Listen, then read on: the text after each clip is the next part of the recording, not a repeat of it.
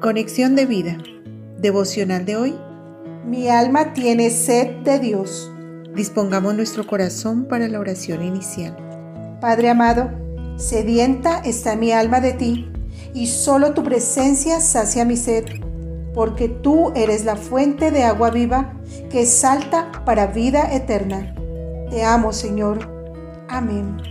Ahora leamos la palabra de Dios.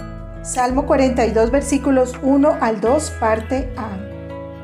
Como el siervo brama por las corrientes de las aguas, así clama por ti, oh Dios, el alma mía. Mi alma tiene sed de Dios, del Dios vivo.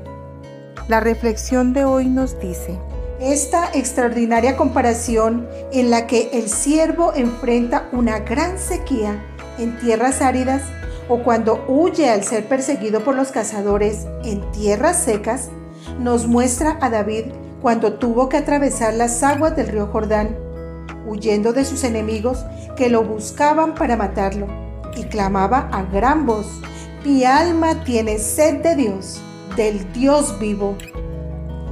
Pues la necesidad más profunda del ser humano es Dios y mayor aún en momentos de angustia. El hombre fue creado para tener comunión con Dios, para amarlo, y cualquier bien del que pueda disfrutar no llena el vacío del corazón del ser humano.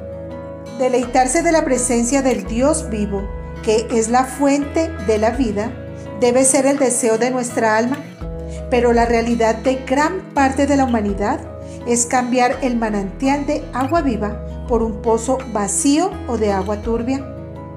Es así como el profeta Jeremías exhortaba al pueblo de Israel diciendo, porque dos males ha hecho mi pueblo.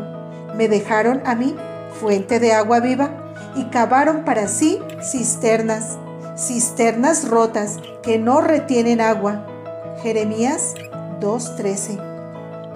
Apartarse de Dios por cualquier circunstancia es cavar cisternas rotas y vacías. Pero como creyentes no debemos reemplazar por nada la presencia de Dios porque Él es la fuente de agua viva. David usa la sed como metáfora de sus ansias de Dios porque no hay carencia más intensa que la sed. Dios es quien nos renueva en nuestra sequedad espiritual. Pablo dice en 1 Corintios 10:4 y todos bebieron la misma bebida espiritual, porque bebían de la roca espiritual que los seguía, y la roca era Cristo. Cristo es la roca y es el agua que da vida al pueblo de Dios, tanto en tiempos antiguos como hoy.